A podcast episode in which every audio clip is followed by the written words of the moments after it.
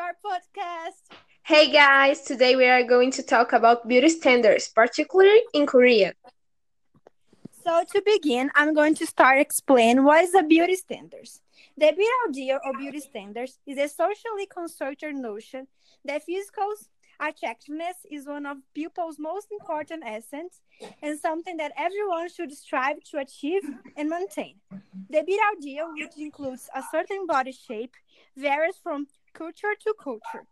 Pressure to conform to a certain definition of beautiful can have psychological effects, such as depression, eating disorders, and low self esteem, starting from an adolescent age and continue into adulthood.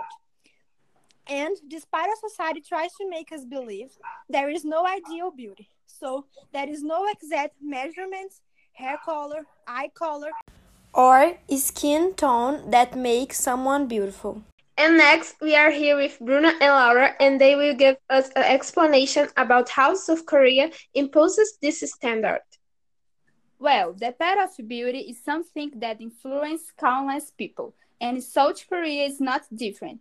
Koreans are very concerned about their appearance, and they are not shy in saying to someone's face that is beautiful or ugly, or even calling people with words like big and considered something normal. In some documentaries and reports, we see everyone saying that young people are to follow the Western moral of, of beauty as the foreign actress or morals. Some examples to several procedures that Koreans submit to perform are This line refers to the thing V-shaped jaw. This characteristic makes the appearance more youthful and delicate. Jaw scraping and Botox applications in the area are quite common there.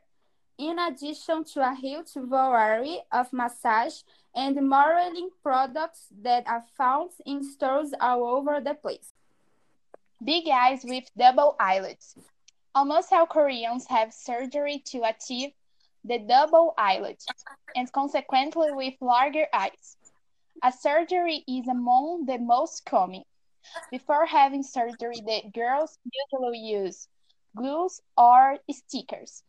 The big eyes with double lids are probably the most desired future, and not only have countless idols already admitted to having undergone cosmetic procedures to obtain them, but it is also quite common for girls to win the 15 or 16 year gift procedures or even a prize when they pass the entrance exam, regardless of whether it is seen as a positive or negative change. It is undeniable that is a simple procedure and that it makes an absurd difference on the face.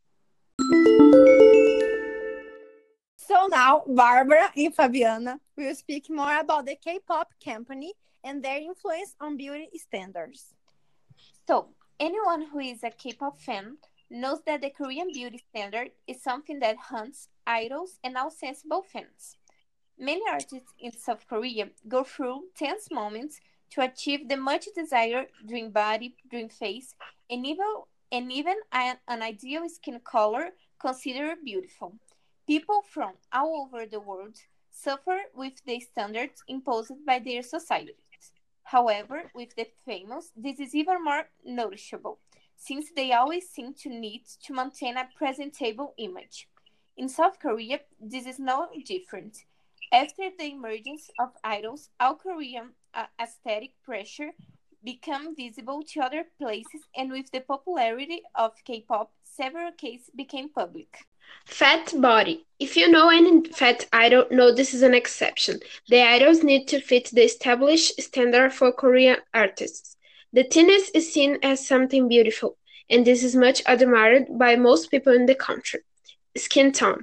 Nowadays, we see several idols doing treatment to lighten the skin.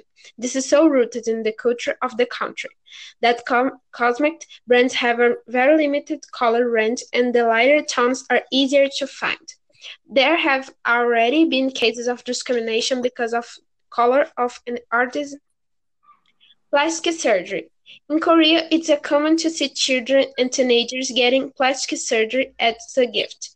So it's not surprised that athletes go through these procedures the, to charge something in their faces.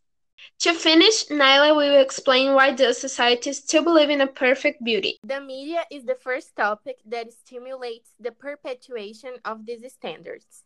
Behind filters that shape and modify your face and promotes a lighter skin, the media stimulates plastic surgeries and other procedures to reach an unreachable biotype. The media has imposed a stereotyped standard of feminine beauty, popularized by commercials, parodies, soap operas, for example. On the covers of magazines, we see beautiful bodies of skinny models, sh that sheer perfection, increasing the idea that to be like this, to feel beautiful and attractive, sex, you will be accepted by the society. And so, instead of being used to sell a product, we become the product itself. But this pattern involves much more than the media. It is rooted in culture and society. South Korea has an emphasis on appearance, especially with women. Men are even sensitive and delicate about their clothes, skin, and body compared to other countries. Korean culture is very conservative. That's why the society is less tolerant in appearance when it comes to women. They are easily ignored or humiliated for not being beautiful or thin enough.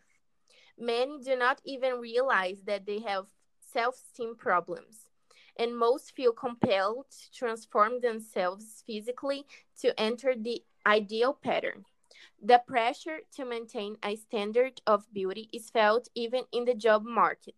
Companies need a photo, height, and sometimes the candidate's family background as a part of the hire, hiring process. Beauty is often seen as a mean to socioeconomic su success in South Korea. And this is all for today. Bye. Thank you all for listening to this podcast and see you soon. Bye bye.